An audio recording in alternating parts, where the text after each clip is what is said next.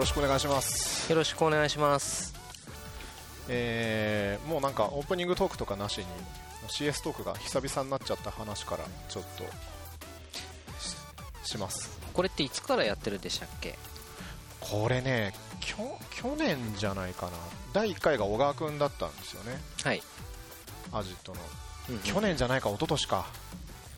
あの青本が出た頃です。ああカスタマーサクセスの。そうですそうですあれのなんか読み合わせみたいなイベントがあったんですよ藤本さんがやった。はい。それの帰りに、あのースマート HR とかのメンバーとかと飲んでてラジオってよくないみたいな話になって、あやるやるっつって始めたんですよね。でこれ結構あれなんですよ。今まであの、うん。なんかレンタルスペースとか借りてだそれもまあ別にコスト大したことないんですよね。2000円とか4000円とか結構安くうん。借りれるんですけど、日程調整して事前にこうアジェンダを渡してうん。こうで現場にこの一応オーディオインターフェースとか持ってって、うんうん。あのコンデンサーマイクとかっていうのをやるのが、えー若干だるくてですね。確かにそのタスクの 今挙げたタスクの工数だけでもまあなえるよねなえるんですよ。なんかそういうのがあって、えー頻度がどうしてもねこう上げづらくてですね。でちょっと今回からスカイプでやってみようと。コストを下げるしかないなっていう方向に舵を切ってみたいと。いや素晴らしいかなと思って。なんか いやでもマジではい。こんな感じで簡単にスカイプつないでで、ね、さっき言ったクイックタイムでとりあえず録音してってこの後まあちょっとしたミキシングしてでも載せりゃ、みんな聞けるようになるっていうのはなんかだいぶ未来感あるけどね、そうですね、なんか昔、でもあれなんですよ、友達と電話してる時に、なんか20、20歳前後ぐらいの時って、友達と長電話とかしたじゃないですか、僕らの世代は。あ妙なテンションになってるやつでしょ。そうそう、うん。でなんかもう朝まで生テレビみたいな感じになったりとかするじゃないですか、語り合いみたいな。そうそう、であれの内容を後から忘れちゃってる、思い出せなくなっちゃってるのが、なんか嫌だな、こう悔しいなって思って、はい一回僕あの、テレコで撮ってみたことがあるんですよ。すごいね。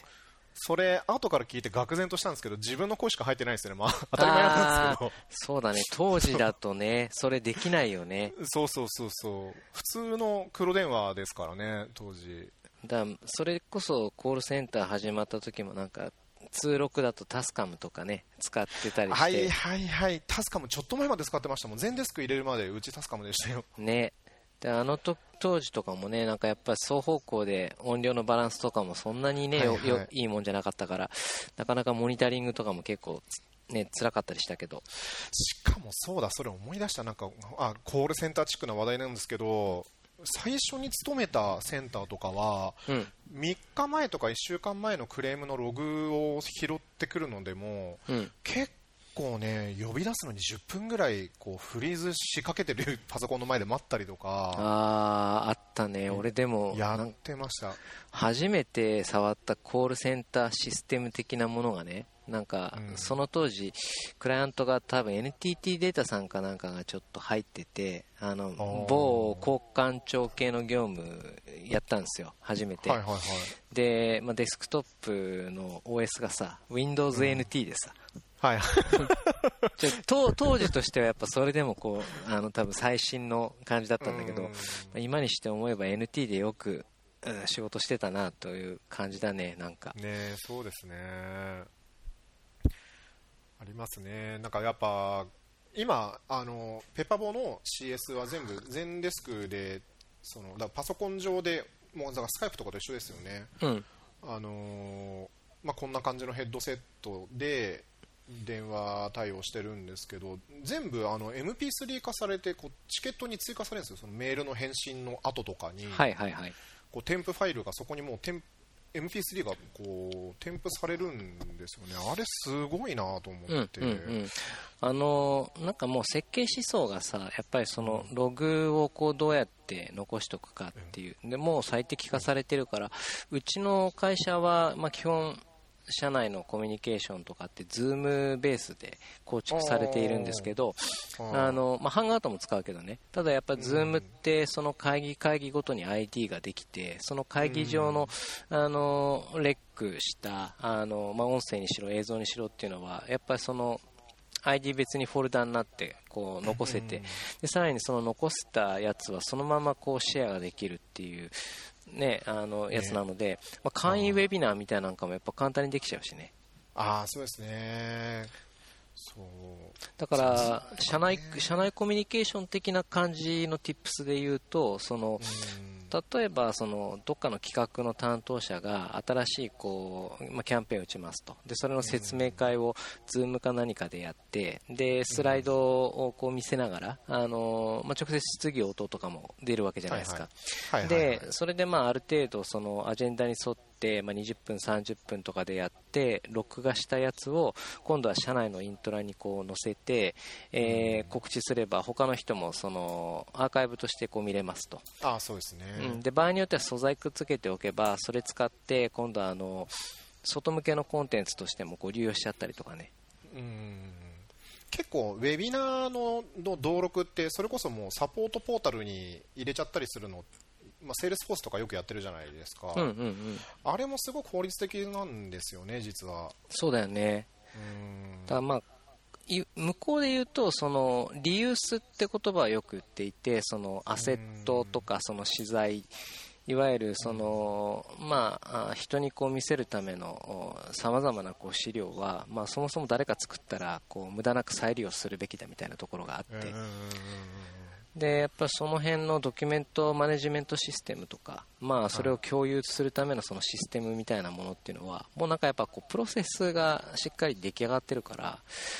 新たに出てくるそういうクラウドベースの SARS とかアプリケーションってやっぱその思想に乗っかって作られてることが多いよね。そうですね。だなんか結構個人的に、あのー、ちょっともう今もうちょっと前の話ですけど、うん、あのー、まあ、それこそデモコンだったりとか、いろんなイベントにこう登壇する機会をいただくようになり始めの頃に、なんか最初はその登壇させてもらえるっていうのに結構テンション上がって、必死こいて資料を作るじゃないですか、プレゼン。はい、はい。で、大体なんか、まあ、特にカスタマーサクセスって言われ始めたあたり、去年、一昨年ぐらいから、こう、似たようなお題でプレゼン作ることが、3回ぐらい立て続いたことがあって、はい、はい。で、まあ、当然、プレゼンテーションの中身はある程度こう使い回していったりはするんですけど、これ、もうちょいうまくこう、まあ、まさにリユースっていうか、うんうん、ね、活用できないもんかなって。で実際これを他社さんに依頼されてこうプレゼンテーションしたりとかするんですけど一方で僕の部下がそれを聞いてないみたいなことも全然あり得るわけじゃないですか。そうですね。うんあるあるですね。あるあるですよね、うん、いやだ本当はなんかそのうん例えば今だったらノートとかあ、まあ、いろいろある中で、まあ、自分のそのプレゼンを終わった直後の熱いうちに、まあ、用紙をテキストに残して、まあ、それをこう、まあ、読んどけやっていう風にやれればいいんだけれども。そうですね。まあでも大抵ね飲み行っちゃったりもするしね。でも今一番流行りのやり方ってそれですよね。うん。イベントが終わったらすぐノート書くみたいなのが一番そうアウトプットアウトプットとしては範囲広くできるやり方ですよね、うん、あのなんかやっぱそこがだいぶこう皆さんやってるよなっていうのが、うん、先の印象っすね。うん、うん、すごいですよね。でやっぱあのいわゆるエンジニア側っていうかそのギーク側の人たちってやっぱテキスト残してアウトプットしてなんぼっていう人たちだからやっぱそのサイクルがなんていうそのお作法じゃなくてもう習慣化されてる感じはあるよね、ああそうですね。うん。確かに。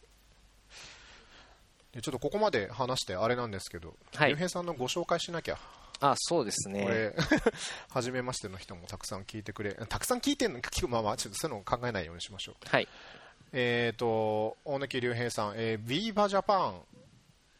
でいいんですよね、そうですね今。ビーバジャパン、はい、株式会社、はい、株式会社でえー、今だからサポートってわけではないんですよね、ママーケですか？えっと、もともとビーバージャパンに入ったのが2016年の3月で、えーとそこから3年間あのプロダクトマーケティングっていういわゆるその製品に特化した、えー、マーケティングっていうそのポジションがあって、はいはいはい、えー、それを3年間やっていたんですけど当然まああの少数精鋭でやっているのでうんうん、マーケティング競技のマーケティングにとどまらずいろんなパートナーさんとの、まあ、新しい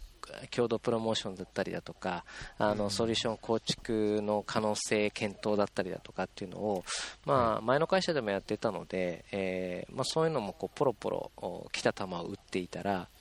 まあ、日本でそのプロダクトパートナーアライアンスをこう考える人っていうのが、まあ、ちょうど今までタレントがいなくて、でまあちょっとやってみないかっていうところで、えー、今度はそのマーケティングのチームから一応管轄はプロダクトになるのかな？プロダクトチームに入って、うん。はいはいはい、今だからプロダクトアライアンスであのもうありとあらゆるテックパートナーさんたちと日々会ってますね。へえあそんなことやってるんですか今？はい。あそうなんですね。でこのビーバジャパンに入られる前がその CS トークに出ていただいているゆえんであり、はい。えー、コールセンター業界出身とい。うことで、はい、あれ？ベルですよね。そうですね。ベルシステム24の卒業生ですね。ない。もう長かったですよね。16年15年。16うん丸々15年以上ですね。はい。うわ最初オペレーターからですか？はい。あのさっきもちらっとそんなね、あの通録の話もしてましたけど、はい、えー、オペレーターからあのアルバイトで入って、えー、でそのままアルバイトをしつつリーダー SV マネージャーっていうような、階段を上っていって。やっぱあれですか？あのストラップの色変わってき行ったりとかするんですか？あのね、ベルの、今はどうかわからないけれども、昔はあんまそんなストラップで色分けしたりとかしてなかったんですよね。なかったんですね。なんかまあそこまでその人事面とか、あのその教育面とか、モチベーション施策みたいなものが、あのスタイリッシュ化される前の世代。ああ、なるほど。うん、まあでも僕も、まあ大体多分、あれなんですよね、コールセンターデビュー、ちょうど似たような時期だったと思うんで、2000年前後とかですね。そうそうそう。うん、最初の職場確かなかったかな、そういうの。うん、で、えーとまあ、実は、はい、そのコールセンター業界で僕は大貫さんに出会ったわけではなくて、えー、最初に会ったのはいつだみたいな話をこれ一応大貫さん、僕、誰かみたいな飲みの席で、もう多分5回は繰り返してる話なんですけども、そうだよね、その接点、はい、接点というと、やっぱちょっと不思議がられますけどね、うん、そうですよね、もともとバンドつながりで、うん、えー、これ僕がね、だから記憶してる限り多分19の時なんですよ。14やってた頃でしょ ?14 やってたって言ってもまだ本当に駆け出しですよ。多分下北屋根裏を中心に活動してた時に、はい、あのそろそろ俺たちも渋谷のライブハウス出るかみたいな。ああそう渋谷進出ね。そう。進出しようとしてたんですよ で下北屋根裏って、まあ、今も、ね、名前変えてありますけど、まあ、めちゃめちゃキャパせ狭いしあのノルマ安いんで、うん、お客さんが固定でつくまでにはすごいいい修行の場だったんですよね。そう下北渋谷みたいな感じでね、うん、そうですね。で渋谷のサイクルとか渋谷の屋根裏とかってノルマが高かったんですよね。そうだね。あの非常にうんまあ、やり続けるのはちょっと厳しいよね、ね。厳しかったですよね、うん、初回、多分2000円かける20枚とか、だから4万円分ぐらいのノルマをこう課せられてたような記憶なんですけど、でその渋谷屋根裏だかサイクロンだかってどういう箱なんだって見に行ったのがタコスのイベントだかなんだかで、あなるほど、はいはい、そう。それでタコスと、うん、その大貫さんがやってたセニョルペルフェクト、ね。えー、セニョルセニョルペルフェクト見て、そうで割とタコスはもともとなんかこう噂は聞いてたんですけど、はい、なんか他のバンドもかっこいいじゃんみたいになって、うんうん、ちょっとだけその屋根裏とかサイクロンに割と飛び込みでこう見に行くみたいな若者らしいことやってたんですよ。他にはどんなかっこいいバンドがいいんだみたいな勉強のために。そうね、ね、なんかやっぱ、うん、あの頃ってちょうどまあ、ドラゴンアッシュとかがメジャーでガッといくちょい前ぐらいで、ちょい前ですね。そそれこそスーパージャンキーモンキーとかがソニーであの、はい。知り出した頃とかだもんね。そうですね、だから割とミクスチャーが盛り上がり始めたぞぐらいの感じでしたよね。うん、まさになんかいわゆるその当時のそのサブカルチャーとかアンダーグラウンドのまあなんかやっぱ最先端みたいな感じにはなってたかな。うん、そうですね。そのちょっと前だとあのメロコアとかがやっぱりあそうそうそうそうう。んガッツン来ててでやっぱりあのオルタナティブとかミクスチャーみたいな文脈っていうのがなんか徐々にその日本のインディーがこうすどっと増えてきた感じかなそうですね。なあと、俺でかかったのはフジロックなんじゃないかってちょっと思ってて、あそうですね。あうん97年のフジ、はじ最初のフジロックってレッチリとレイジが出てるんですよね。富士ね。本当の富士、うん。富士天神山。本当のうん。そうそうそうそう。あの、2日目ができなかったやつ。俺行っててさ。あれ行ったんすか。行ってしかもぼっちでえ、ぼっちで行ったんすか？やばいっすね、で。で、ほら、あの、何の前情報もさ、ないしさ、あうの、んみんな初フェスだから、その、わかんないじゃない、なんか。だから、なんか本当はやらないんじゃないかみたいな、この感覚ありましたもんね。そうで、チケットだけ持って、で、行ってう、んで、レイジだけ見て、あの、このままここにいたら俺は死ぬなって思って、それで、なんか、あの、最後まで見ずに帰って、あの、むしろ良かったっていう。だって最後まで見ずにってことは、要するにレッチリ見ずにってことですよね。そう、で、レイジ見て帰ったっていう。あれ、レイジ、イエモうんン、レッチリだったんでしたっけ、確かね。うん確かそうですよね。そうで99年のフジロックにもう一回レイジが出てて、そうそうそ割とこの99のレイジ見た人たちがものすごい騒いでたんですよ、あんなにかっこいいライブ見たことないって言ってたやつらが結構多くって、う。うん。この辺が割とこう決定打になった感覚なんですよね、僕的に。それこそさっき言ってたタコスってミサイルガールスクートでしょ？うん、そうです、そうでです。99年確かねあの出てるはずなんでフジロックのルーキーや55であ、そっか、うんあの人たちルーキー出てんのそか。うで俺それ見に行ってでまあレイレイジをまたそこで見て、うん、うん。で確かその時俺あのライブかなんかやって、えっとうん。ルーキア午後ちょうど下コンクリかなんかやったんだよね、うん、で落ちて肋骨にひびかなんか入って でそれ以来フジロック行ってなかったの、うん、で2015年とか2014年ぐらいかなからまたちょっとフジロック行き出すようになって、へまあ、小金持ちになってきて。装備とか変えるとかなんか、うん。あ、確かに確かに。全然。富士でもうんもうほぼ100%雨降るじゃないですか。そう。でなんかねああれってやっぱりそのソーシャルスコアっつうかななんだろうあの資金力と仲間がいると、あのはいはいはい。まるで別のエクスペリエンスになるね、まあ確かにそうですね。うん。あこれみんなキャンプするしこれ富士行くわうん。みたいな、うん。2002年に10人ぐらいで行ったんですよ。ああはいはいはいコロバミルクバー全員となんか仲いいやつらもう10人ぐらいで行ってでちゃんと近くの宿取ったんですよねああそれ3日間。それ素晴らしいね。いや快適だし、うん。2002年の富士って唯一なのかな雨が1回も降らなかったフジロックなんですよ、はいはい。で大鳥がジェーンズ・アディクションっていう 結構もう こうドツボに入ってて。それ胸を躍るね、うん。そうでバイザーウェイ出たばっかしのレッチリが、こう 3, 日目の鳥かな、はい。最高でしたけどね、まあ、そうそんなシーンの中で、えーとまあ、割と、えー大貫さんがやってたセニョール・ペルフェクトのライブにちょろっと行ったりとか、まあ、最終的にはちょっと対バンさせてもらったりとか、そうだね、なんか結局一緒に企画出たり、えっと、お互いのそのバンドメンバーの交流があったりとかね。そうあでも、そこでしたね、うん、あの元14のメンバーと大貫さんが一緒にバンド始めたっていうところが割と。そうそうそしかもなんかそれあれなんですよね。別にそれもそれでまたなんだっけファーストキッチンかなんかのアルバイトで知り合ったみたいう。な。ああ、そうそうそう。なね、ななんかね、なんかあのうちのベースを弾いてた平山君って人がファーストキッチンで、ね、仕事してて。で、まあ、そこ経由でなんかあ当時別のバンドセニョルペーフェクト解散して別のバンドラフタフってバンドやっててでそれでメンバーが結構安定しなくてね。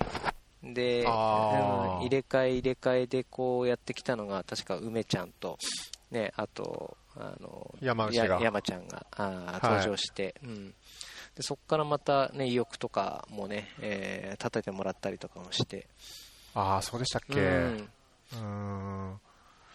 そう割とその辺で、えー、仲良くしていただいてて、まあ、でも、まあ、割と俺が、なんでしょう、デブパレード解散したあたりからあんまり音楽仲間とも顔を合わせる機会が激減していた中、うん、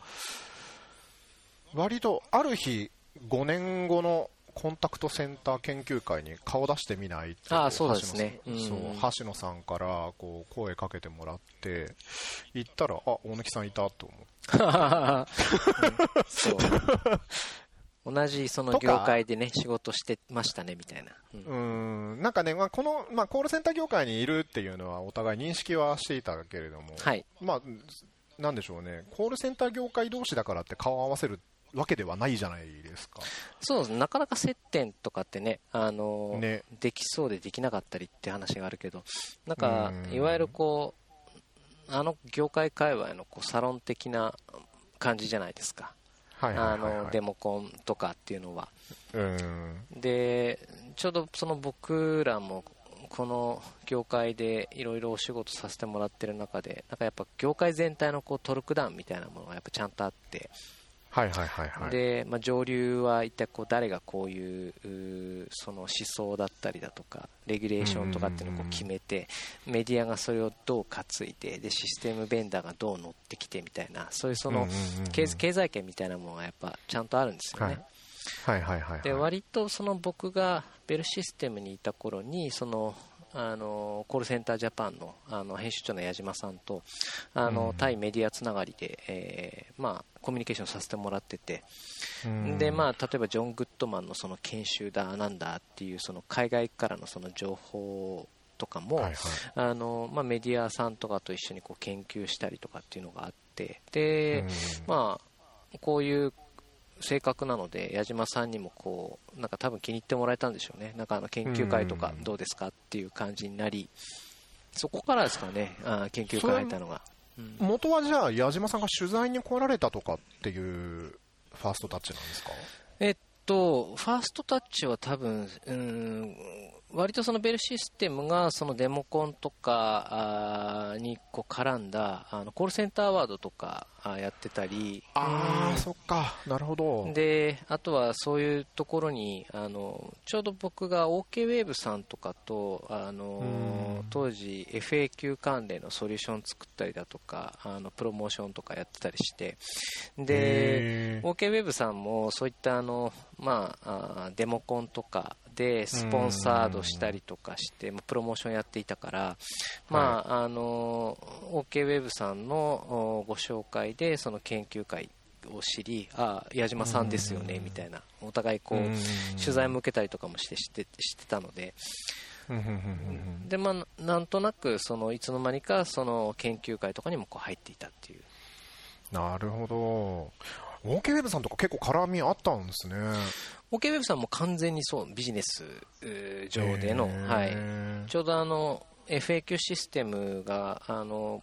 いわゆる SARS でこう提供できる感じになってきて、はい、でうちの社内 FAQ か、あのいわゆるオペレーターさんとかっていうよりは、はい、あの社内のいろいろその運用とかナレッジとかっていうのをこうどういうふうにこうポータルでシェアしようかっていったときにあの QA の公式がいいんじゃないかっていうのであの社内にナレッジシステムの導入をしてその時に OKWeb さんと絡み、なるほどな、うん、あそこなんかちょっと話それちゃいますけど割と地味だからあんまりこう話題に上がらないんですけど、うん、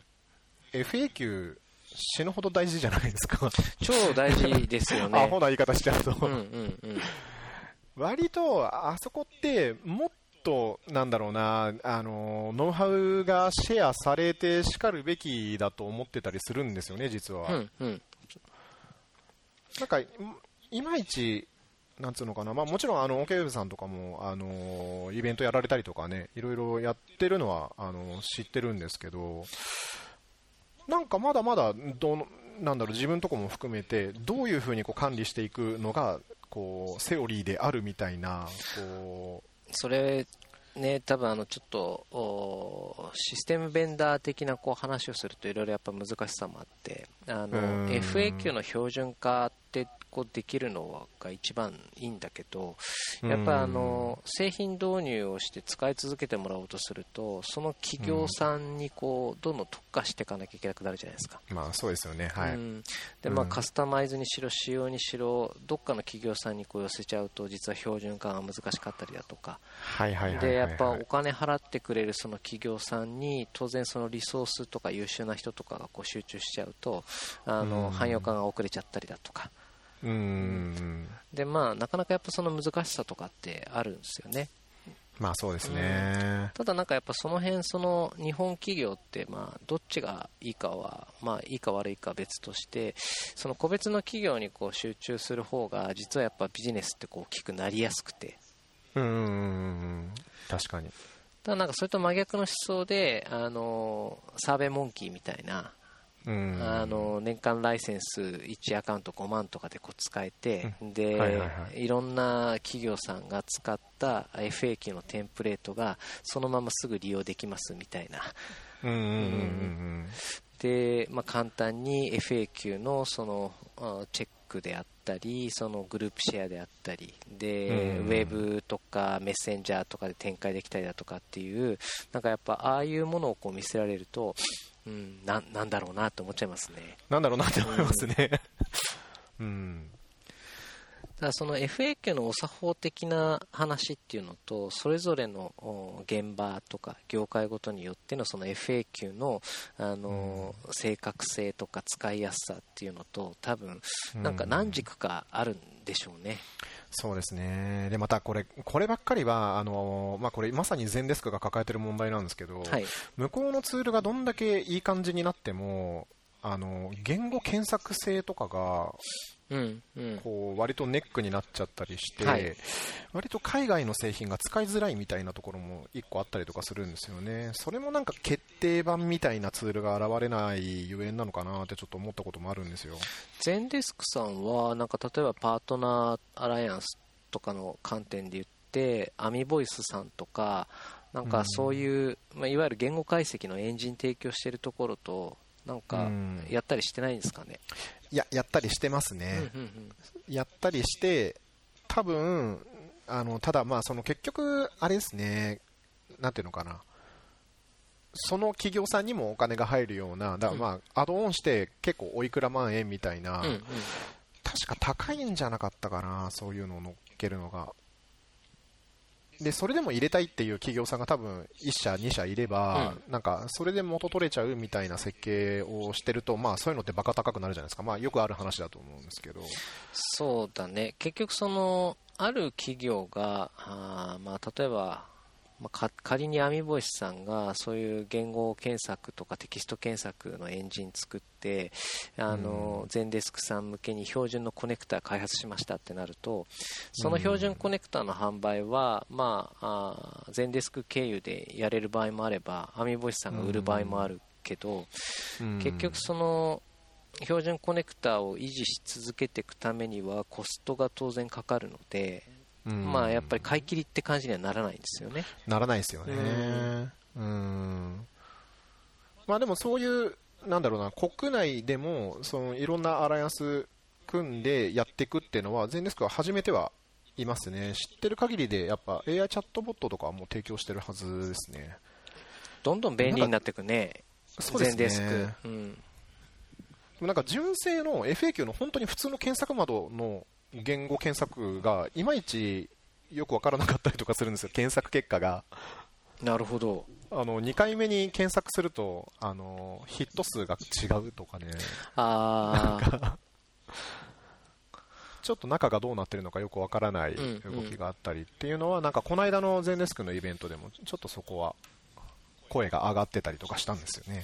俺でもあの FAQ でちょっと思うところはあってあの、まあ、Google 検索とかも結局そうなんだけど、あの、うん検索する側の、なんていうんですか、リテラシーにもよるじゃないですか。はいはいはい。あの、いわゆる本当にその、海図もない状態でこう船に出るような人が、あの、皿の状態で、えーじゃあ、こういう情報があるに違いないから検索ってならないじゃないですか。うんそうですねう。んだからなんかせっかくその FAQ を作ってもあのうんそれがこう活用されないケースってやっぱすごく多いし、そうですうねん。でメンテナンスする側もなんかそういうリテラシー低い人向けにこうどうあのあ検索タグとかつければいいかとかっていうのもなんかうんあんまり広まっていかないんですよね。そうですね。まあ、やりすぎちゃいけないところではありますよね。だいやりすぎがちじゃないですか、そういうところって。あの、はいはい社内ナレッジまとめますって言い出したオペレーターさんが現れた時とか、必ずマネージャーは悩むと思うんですけど。どこまでやらせるかなみたいなそうそうそうどこで止めるかなみたいな。そうあれ完成、完成した試しないじゃないですか、社内ナレッジって。うんなんで、まあ、結構それに似たところがあると思っていて、まあ、そういう方って結局最終的には電話問い合わせしていただいた方がお互いにとってハッピーっていうのがもうお互いに分かってると思うんで、そうですよね。うん。だからやっぱあの情報の探し方がその上手い下手っていうのはやっぱ必ずあるから、ねうん。そうですね、やっぱりその本当に FAQ の、おまあうん、システムとかあの環境とかっていうのをこう整理するんだったらやっぱり情報検索がうまいやつの行動プロセスを盛り込むのが一番いいんですよね。あそうですね、そうだと思います、きっと。なんか割とマーケティングのなんか割と基礎的なというか、まあ、最近流行りのっていうのかな、はいあのもうこの一番左の人と一番右の人は何やっても動かないから真ん中の層を狙おうっていう、うんうんうんうん。それこそバンドやってた時も俺、ターさんとそんな話したことあって、ターさんね。はい。はい、一回もライブハウスに行ったことがない人を、うん。デブパレードのライブに呼ぶのは不可能だっていうところは割り切らないとマーケティング考えられないよねっていう話をしたことがあったんですよ、うんうん。すごくターさん的確なこと言うなと思ったの結構よく覚えてるんですけど。正しいよね。正しいこと言うね、うんそう真っ白な人とか真っ黒な人じゃなくて、うん。グレーな人をちゃんと取り込むような動き方ってどういうイベントを組むことなんだろうねみたいな、うん。まあ、あの結果的にはやっぱりねあの似た系統のバンドだったりとかと一緒にイベントやるっていう、まあ、ありがちな結論に達する話なんですけど、それはでもあれだよね。その何をするにしても定石というかあの、まあターゲティングって何やるにもすごく重要でうん。ただ本当にその適切な人にその適切なコンテンツをどうやって届けましょうかっていう話とでさらにじゃあ新規をこうそこからどう広げていきましょうっていう話の多分二軸で考えると適切な人が分かったらそこに近しいグレーの人たちってどこにいるんだっけって話ですよね。はいはいはい、うん。うん、そうですね、うん、じゃああれだデブパレードはペルソナ分析をされてたんですね。いやーそういう話やっぱでもしましたよ、まあ、ミーティングも多かったですからね、あのメジャー行ってからは。考えさせようとしてくるわけですよね、そのソニー側も、うんうん。うん、一緒に一緒に考えていこうっていうふうにこう議論を持ちかけ、まあ、こっちももう30代だったんで、うん。あんまり子供扱いじゃなかったっていうのもあって、結構それであれですよ、あの千葉の方のエンタメバンドとちょっとつるんだりとか、なるほど。うん、な普段仲良かった、それこそあのハードコアミクスチャー系よりも、そっちと集中的に対バン組んだりとかしてたのは、割と狙ってましたね、そういうの。いわゆるコラボレーションだよね。そのあのそうですね。共同キャンペーンとか共同プロモーションとかって言われる話で。そうです、ん。そうですね。はいまそれでねうん、一、回ね、あの、そんな話の流れでビジュアル系のイベントに出たことがあって、ははははは。千葉の。はい。うん、なんか、シャレで、として受け止めてもらえるんじゃないかっていう淡い期待とともに、うん。こう、い一番度目で珍しく出たんですけど、マジでお客さんが引いてて、あそっか。あ引かれたか全然盛り上がんなかったんですよね。あのどうどうだろうね。そのビジュアル系の話今こう出たけどそのはい。ビジュアル系もさ、あの大カテゴリーじゃないですか。はいはいはい。で結構意外とそこからあの派生してあの中カテゴリーとかし小カテゴリー含めてものすごいうん。こう属性があるからはいはい。下手にビジュアル系ってこうねあの判断するとなんかうん。俺の考えてるビジュアル系と彼の考えてるビジュアル系は全く違うみたいなことは往々にして起こるよありねますね、ビジュアル系ってやっぱり化粧するとビジュアル系になっちゃうんで実は音楽性が結構絞り込めなくてそこも難しいなっていうのも感じたことはあるんですよね。ああの音楽性とビジュアルもあれ属性の掛け合わせになってるから実は、ね。うん、あれうん。複複数属性でさ色作ってくるじゃないですか。そうですね。ただねその当時にちょっと気づいてしまったショッキングな事実が1個見つかったんですけどコミックバンドってルックスが良くないとダメなんだなってことにある日気づいちゃったんですよ。あの米米クラブのことを思い出したんですけど、そうだね、うん、石井さんってかっこいいじゃないですか歌うまいし、うんうん。だから面白いんですよね。で加トちゃんとかもそうなんですけど、うんうんなんかねそういえばコミックバンドであの千葉のコミックバンコミ,、まあ、コミックバンドではないんですけどあの割と近しいかなと思った匂いを感じたバンドたちがなんか若干化粧してたんですよ。あそのエンタメ系って言われるようなノリの、いはいで割とドゥンチャカドゥンチャみたいな音楽性なんですよ、なるほど。うん、ですごいかっこいいんですけど割とそのデブパレードが音楽性的にはゴリゴリのミクスチャーだったりとかしたんで、うんうんうん。根が。でもなんかそのビジュアル系って本当にあの昔からあってそのうん。それこそあの歌舞伎とか。あれもいわゆるビジュアル系じゃないですか。はいはいはい。だからなんか伝統芸能なんだろうなっていう気はすごくしていて。うんでそれとあの何を伝えるかっていう属性のこう掛け合わせなのかなっていう。そうですうんねお化粧かける属性みたいな。うん。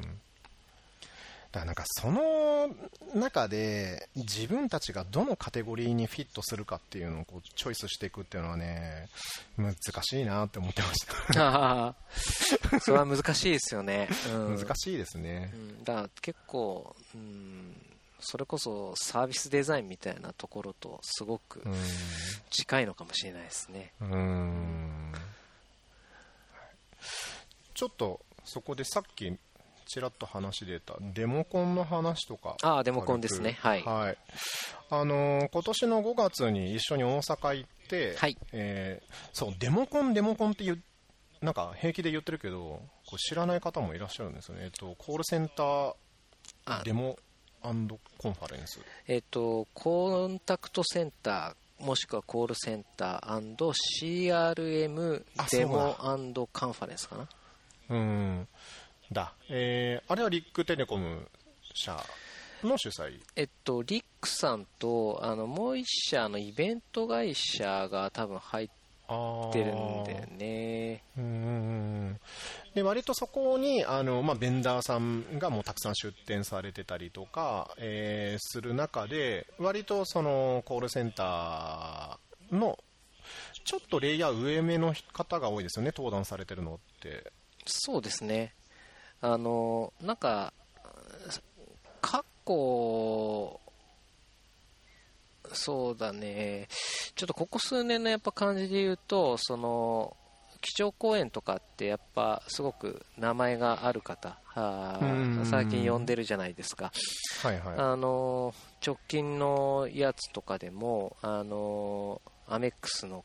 方とかあの青山学院大学のおマーケティング学科のその教授だったりだとかってこうはいはいはい。でデロイト・トーマスのうん偉い人がこう来たりだとかっていう、でまあ基調講演はそうなんですけど結局そこの中ですごくその伝えたいこととかあのちょっと先のそのトレンドをあの、うんテーマに落として、えーまあ、いわゆるう界隈の人があの、うん。コンサルさんであったりだとか、うんあのまあ、お話しされるっていう感じですよね。そうですね。で割とコールセンター業界の方ココンサル業界の方が、えー、とよく登壇されてた中に、まあ、ここ数年で割と大貫さんだったり、まあ、僕もあの登壇させていただく機会がうんちょろちょろ出てきてという中で、5月の大阪、なんか僕ね、大阪2年連続で呼ばれて、えーカスタマーサクセスについてパネルをしたよっていう、やりましたね。はい。あれまだたかだか半年前とかなんですね。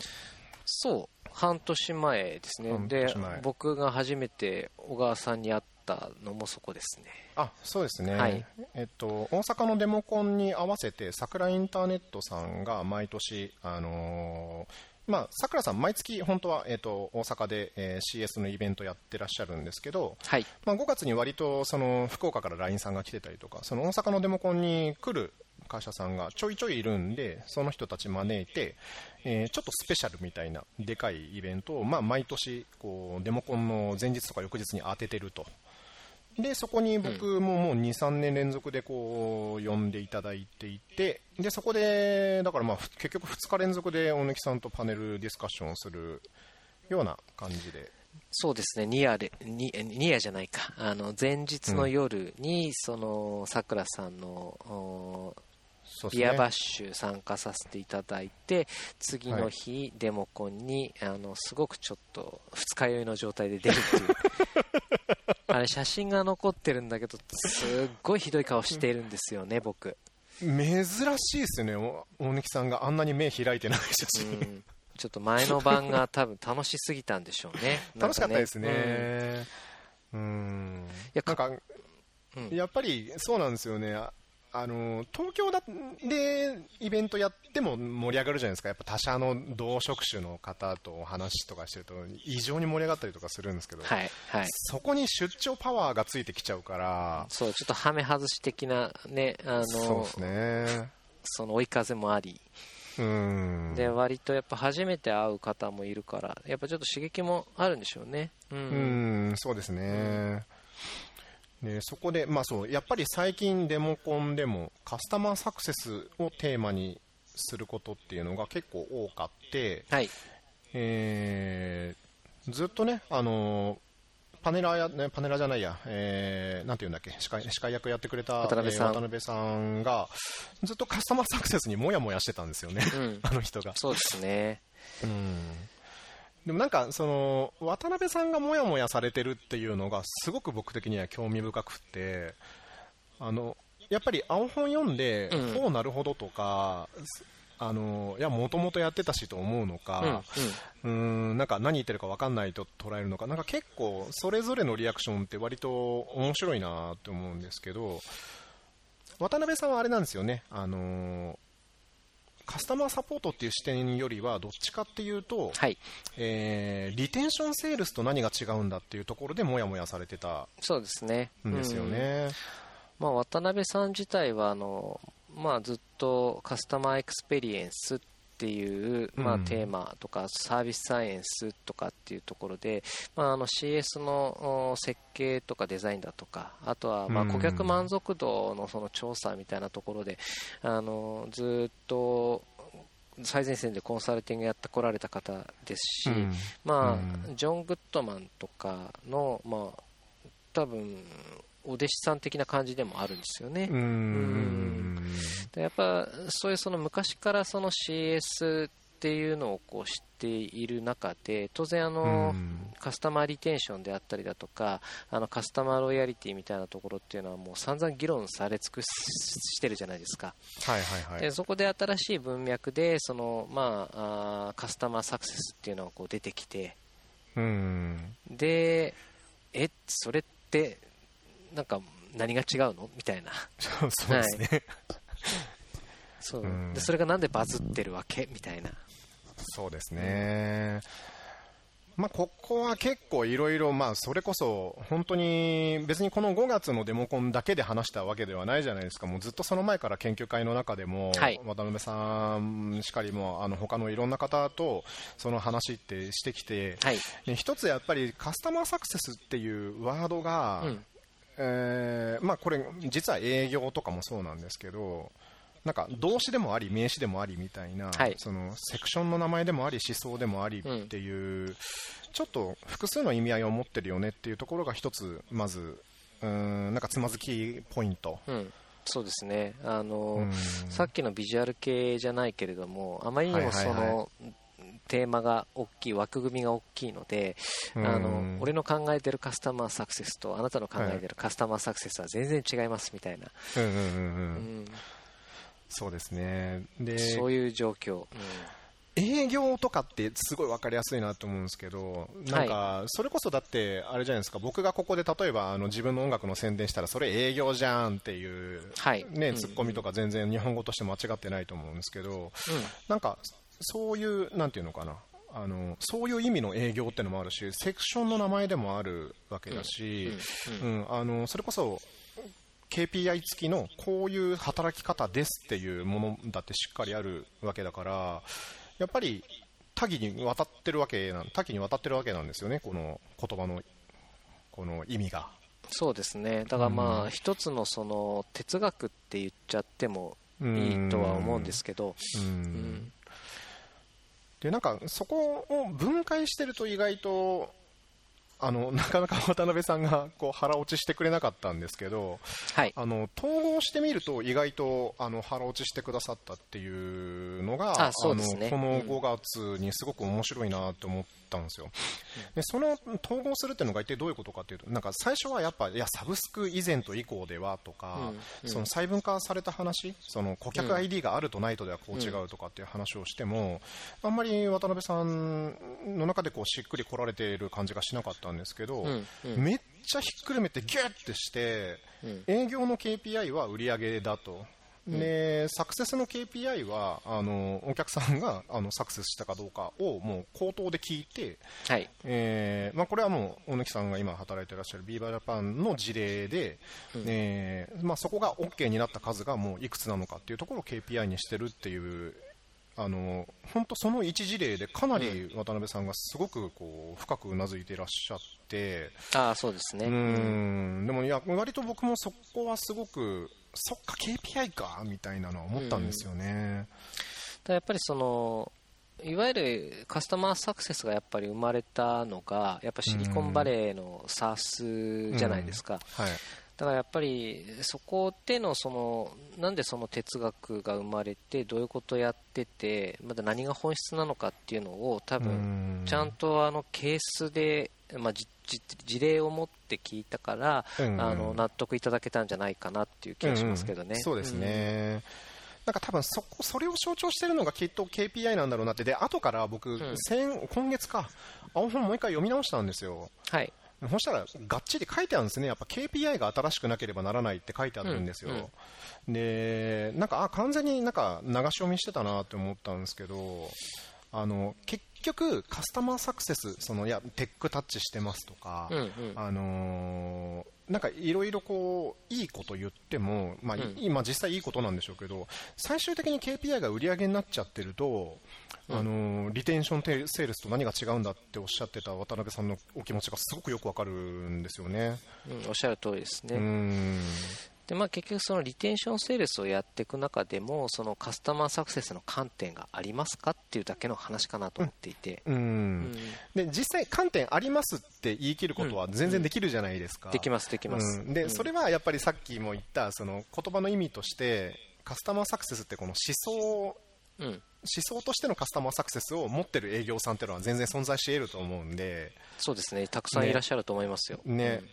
なんでそこが結構あの話をややこしくしてたなっていうふうに。ああそうですね、うーうん。ん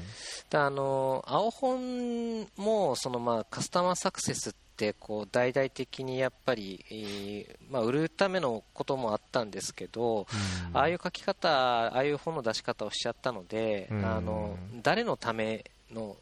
教科書なのかっていうのは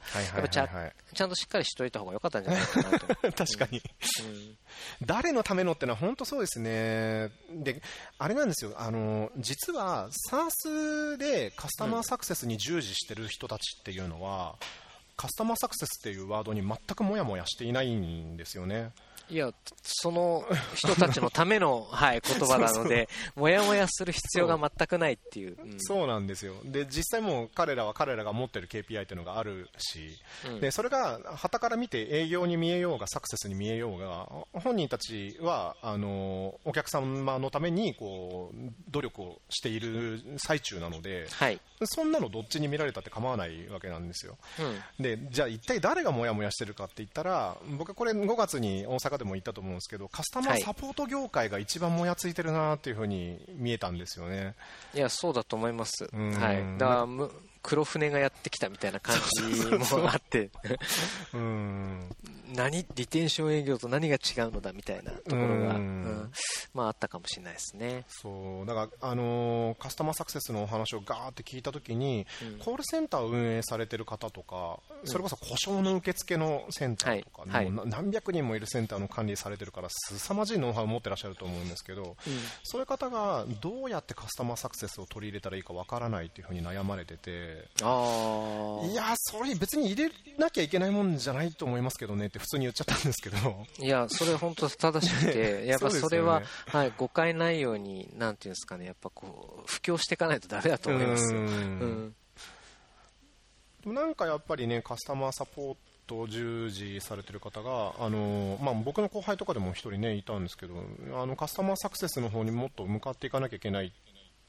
っていうのは分かってるんですよって言ってて確かに思想としてお客様そのユーザーファーストとか、そのカスタマーエクスペリエンスっていう意味で言うとあのそういう思想を強めていかなきゃいけないのは事実は事実だと思うんですけどですね、うん、その状態で青本読んでも結構意味分かんないですよね。かなり分かんないと思います、ね、そうですよね、うんでやっぱあの自分たちのやってるビジネス業態が、まあ、いわゆるその青本に出てるその事例に出てるようなあのビジネスモデルと、まあ、近ければ多分スーッと入ってくると思うんですよね。あの読む読まれる方がマーケティングだろうがセールスだろうが、ね、あのサポートだろうが、だからそれがやっぱりそのあるまあ、製造業さんのあの顧客受付のあのコールセンターのマネージャーの方が読んでもやっぱ遠いんですよ、そうですよね、違う世界のお話なので、だからその福島県会津若松市の高校生があの昭和にこう「オールナイトニッポン」聞いて、あのあビジュアル系ってこういうもんかってこう強くイメージしちゃって なんか東京に上京してみたら全く違うものが 流行っててもやもやしたみたいななんか多分そういうそういう感じ誤解なんですよね。誤解というかまあなんていうか。うん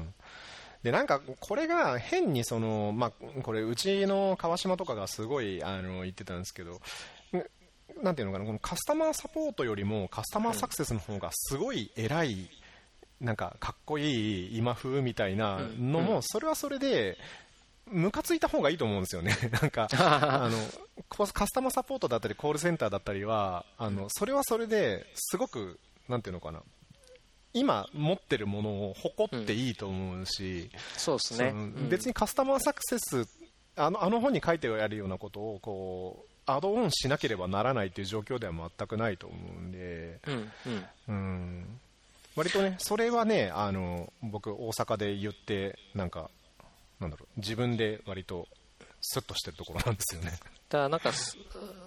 多分それはなんかすごくそのいいなんていうんですかね、こう順番的にもこういいいいこう悩みがあって、あの腹落ちがあってっていうすごくいい理解の仕方なんだなって話聞いて思ったんですけど、多分渡辺さんはなんかそういうのもこう分かった上で、あのあ煽ってるところはすごくありますよね。そうですね。うん。だってあ今月のデモコンも結局カスタマーサクセスについてはい煽ってましたね。あ完全に煽ってます、はい、だってあ5月に腹落ちしてたんですもん、あの人。そう。あ煽ってあのポーズで煽ってましたね、なんかね。なんかあの、ま、ちょっとネタばらしになっちゃうのかもしれないので、まあ、あんま良くないんですけど、はい、そのなんかただやっぱりその業界全体のそのトレンドだったりだとか、やっぱりその新しい人たちがこう入ってきたりだとか、やっぱ新しいそのキーワードでそのまあ、ビジネスもこう作っていかなきゃいけないじゃないですか。まあそうですね。うん。だからやっぱりあのなんですか進化しないとやっぱ死んじゃうので、あのまああ分かってはいるんだけれどもそういう今でいうそのカスタマーサクセスの視点みたいなものを、あのコールセンターの文脈になんとかこう落としていくと、でまあ、誤解があるようだったら、まあ、それもこうきちんとあのまあ、なんか面白くない感情とかもこう消化させることも含めて場を作ってる感じはすごくありますよね。そうですね、うん結構プロレス仕掛けてきますもんね、最近の渡辺さん。めちゃめちゃプロレスですよね、なんか。どうでした？ちょっと僕行けなかったんですけど、11月のデモコン、v、VOC とカスタマーサクセスをテーマにされてたのかな？えっと、そうですね、えっと、メルカリの山田さんと、あとロイヤルカナンの武者さんと、まあ、私があの3人でパネラーで参加させてもらって、はい。でまあ、いわゆるそのカスタマーエクスペリエンス、それからカスタマーサクセス、それから AI とか自動化とか VOC だとか、いわゆるそのいろんなその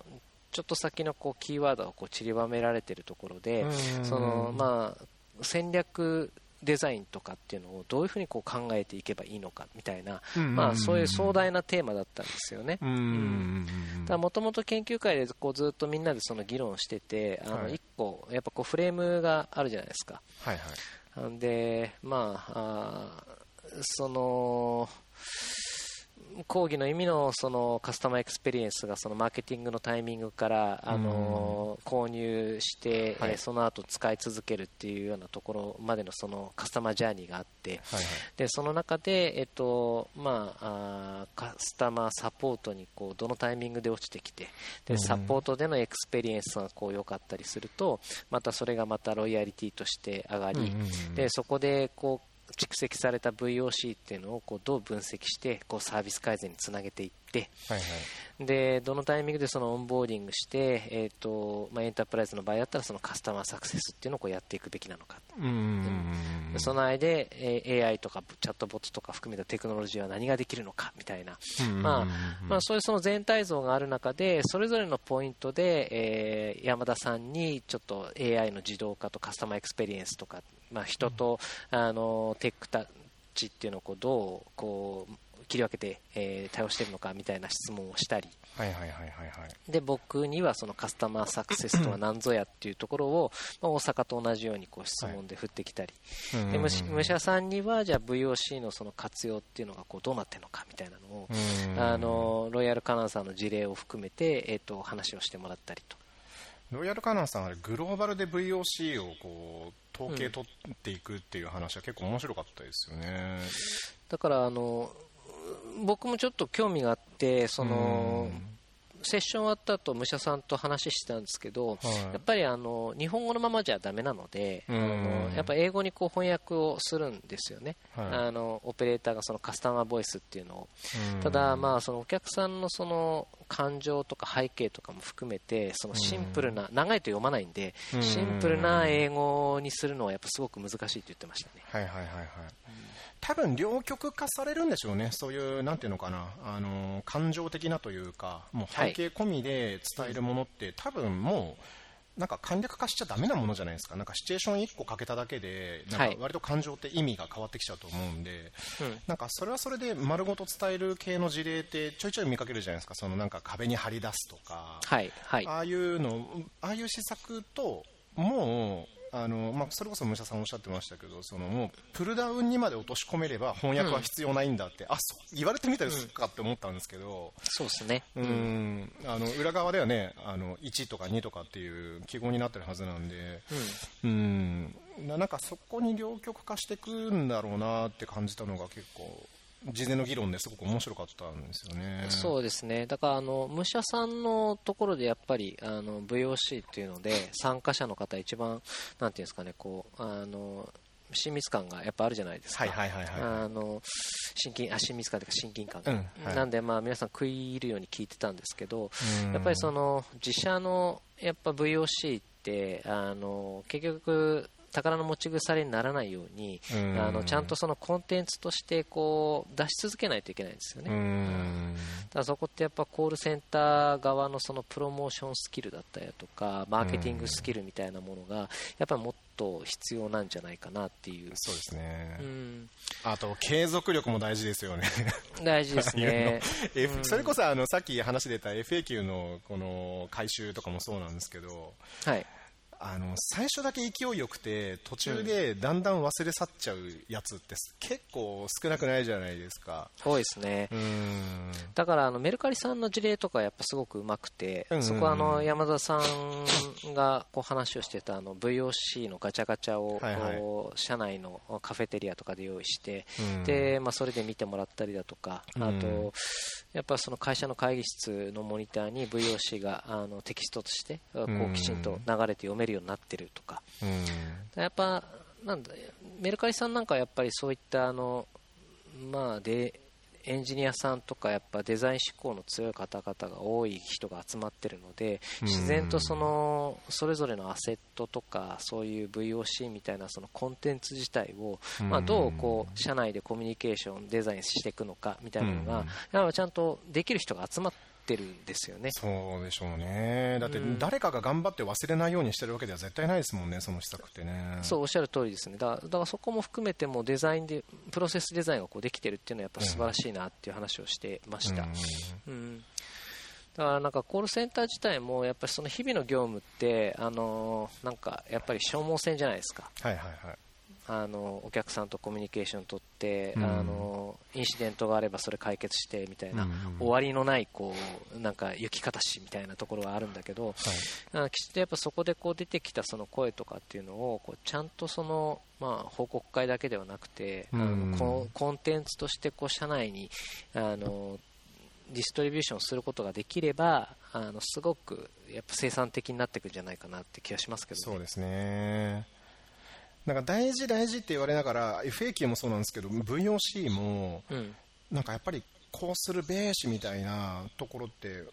なんかもっと議論されてもいいよなって思うんですけどなんか結構 VOC の事例って、あのだこの間山田さんとか武者さんの話はすごい面白いなと思ったんですけどはい。ちょっとしたイベントとかでたまに見かけるのがあの今までそのプロダクトとの間にすごく壁があって、そのそもそも VOC の共有という意識すらなかったところあの共有をしたところこういうプロダクトを使っ作ってもらえた感みたいなそういうま まさにそうなんですよ。そういう事例結構多いじゃないですか。ただなんかちょっと誤解ないように言うと本当にそのコールセンターの顧客ってエンドユーザーだったりもするかもしれないんですけど、うん。やっぱ社内の各部門の人たちなんですよね。あはいはいはいはい。でやっぱそこに対して顧客視点をあの持ってるか持ってないかって結構重要で。うーんだからやっぱそこにはマーケターの視点も必要になってくるし、じゃあ結局そのお客さんとの声って、まあ、一番仕事のメインの目的だし顧客満足度上げるっていう、あの大前提のビジネスビジネスデザインはああったとしてもはい。結局そこでこう得られた VOC だとかネタっていうのがあの飯の種としてサイドビジネスとしてこの社内にこう販売していかなきゃいけないわけですよね。はいはいはいはいはい、確かにね。だからそれって結局そのなんだろうな社社内っていうそのお客さんだっていう社内が、じゃあもうなんだろうなそちら側の意識にもかなり左右されるじゃないですか。CS がどこまで VOC を頑張れるかっていうところって、だそこもちょっと状況がかなり千差万別で多分スタートアップとかの中にはもうそれどころじゃない状況の会社もたくさんいるでしょうしそうですそれねでなんか事例がばらけるんだろうなきっと、うん、だから流度がやっぱ全然多分違うと思うんですよね。ねえ、うん。メリカリぐらいの規模になってくると今言ったようにその社内のコミュニケーションデザインみたいなものがやっぱ必要になってくるよねっていう話だけどうん。スタートアップはやっぱり責任者と意思決定できる人たちがこう関係者こうクロースに集まってくるからはい。やっぱなんかあの意識の共有はできてるんでしょうね。あそうですね、うん、だ顧客がこういうこと言ってるからこれをこう変えなきゃいけないみたいなのがやっぱダイレクトにそのプロダクトの担当者に言えたりだとか、うん、うん。そうですね。はい、まあ、奥奥が深い奥が深いですね。どうするんですかね、でもなんか、あの割とこのデモコンの、あのーディスカッションとかのこのタイトリングって、まあ、僕らも、ね、議論に参加させてもらってるんで、えー2年ぐらい前だと AI って入れるとめっちゃお客さん入るみたいな。そうですね。で、うん。去年ぐらいからカスタマーサクセスって入れるとめっちゃお客さん入るみたいな、うんうん。こうまあ、一つの流行語みたいなのがあったんですけどカスタマーサクセスまだ行くのかな？行くんじゃないですかね。あのうん、やっぱそうは言ってもその、まだまだ現場って、えっとデジタル化しきれてないところも当然ありますし、うん。あのそれはコールセンターと顧客管理の基幹システム含めて、うん。あのシステム、うん、システム設計があのちゃんとしてないそもそもちゃんとしてないっていうとこ世界もあるし、なんでやっぱ現場がアナログすぎるっていうそういうその目の前のあの課題もあるし、はいはいはいはい、うん。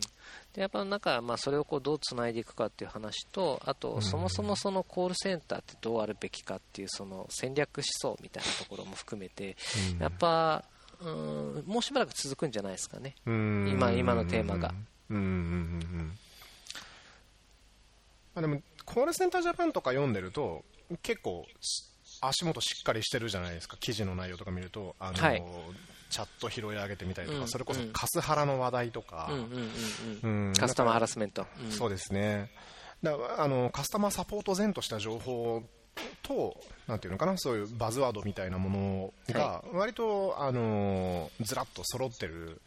状態なんで、まあ、実はあの紙面読むのってものすごい勉強になったりとかするよなって思ってるんですけど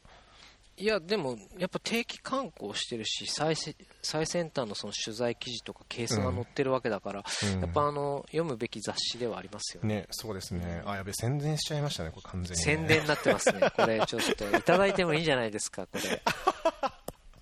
矢島さん聞いてたらお願いしますみたいなところがすごくあります。あそうだ。あの連載ね始められて。あはい、ありあがとうございます。はい、4回ぐらい、そうですね、この間あの5回目を入校して、えーでおー。1回あのちょっと中休みであの、はい。過去4回で何言ってきたかのポイント整理をあの次の号では出しますと。でそこからちょっと次はあのーまあ、もうちょっとその顧客 ID とは何ぞやみたいな話とかなんかあとはそう今やっぱ話をこうしてきた中でのそのコールセンター担当者がどうマーケ視点を持って社内にこうプレゼンしていくべきかみたいな話はまあちょっとしていきたいななんて思ってますけどね。なるほど。これは引き続き。まあでもえ結構あれですよね。長いんですよね。長いっていうかあの枠が。広いんですよね。2ページ分ぐらいでしたっけ？割とそうですね。大体あの文字数でいうと2000字弱。プラスあの図版もやっぱこう考えなきゃいけないので、ああそっかうん。あれってなんか手書きで書いたやつを向こうが作ってくれたりとかするもんなんですか？あいやきあまあ、手書きで書く人もいるんですけど僕はやっぱりあのパワーポイントであのちゃんとこうスライドを書いてあで、ー。うん。毎回その図版とあの文章っていうので出してますけど、うんへえであれってだって引用元とかもなんかしっかり書いたりとかしなきゃいけない。はい。ちょっと、ねあの抵触しない程度にこ そううやってるものもあればこれはちゃんと書かないとダメだっていうのもありますし、ああなるほど。はい。はい、というわけで。そうですね、まあ、結構長々もう1時間ぐらい結構話しましたけどね。1時間いったかなぐらいですね、はい。はい。もう一応尺としては。そうですね。合これ格ラインありがとうございます。いやこちらこそ。でまたなんかねちょっとおまあ、テーマの継続でもいいですしなんか今度は3人交えてとかなんかね。やってもいいかもしれないですね。これスカイプで3人とかってできるんでしたっけ？なんか有料アカウントでだとできるとかでしたっけ？うん。ユーザーを通話に追加って多分できるはずなので、まあ、何人追加できるかわかんないけどちょっと今度試しに3人とかってややってみてもいいかもしれないですね。はいちょっとぜひ準準レギュラーとして。はい。はい。ちなみに、あ、そうだ、あのーこの、ポッドキャストで、あの、人の曲勝手に流せないっていう悩みがあって、もっとラジオぶりたいんですよ。ああなるほど、うん。で、なんか、りゅうへいさんの曲流していいですか？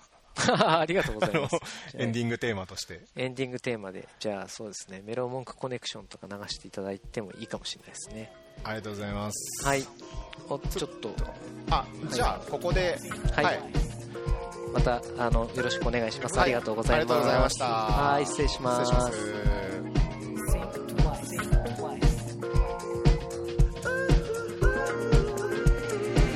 マイクチェワンツー世紀末はすでに遠くの昔加速増す世界進み続けるかつての若者は家庭を築き分別を手にし社会を憂う気がつけなかったこの世の仕組み揺り。戻す見えないてこの原理忘れ去られる局面の真理。歴史に刻まれ蘇る意義点と点結び線になる線がつながって面となる面が連なってた面になって浮か。び上がるんだ世界の仕組みデバイス眺める交換者たち燃え上がる事案誰もが群がる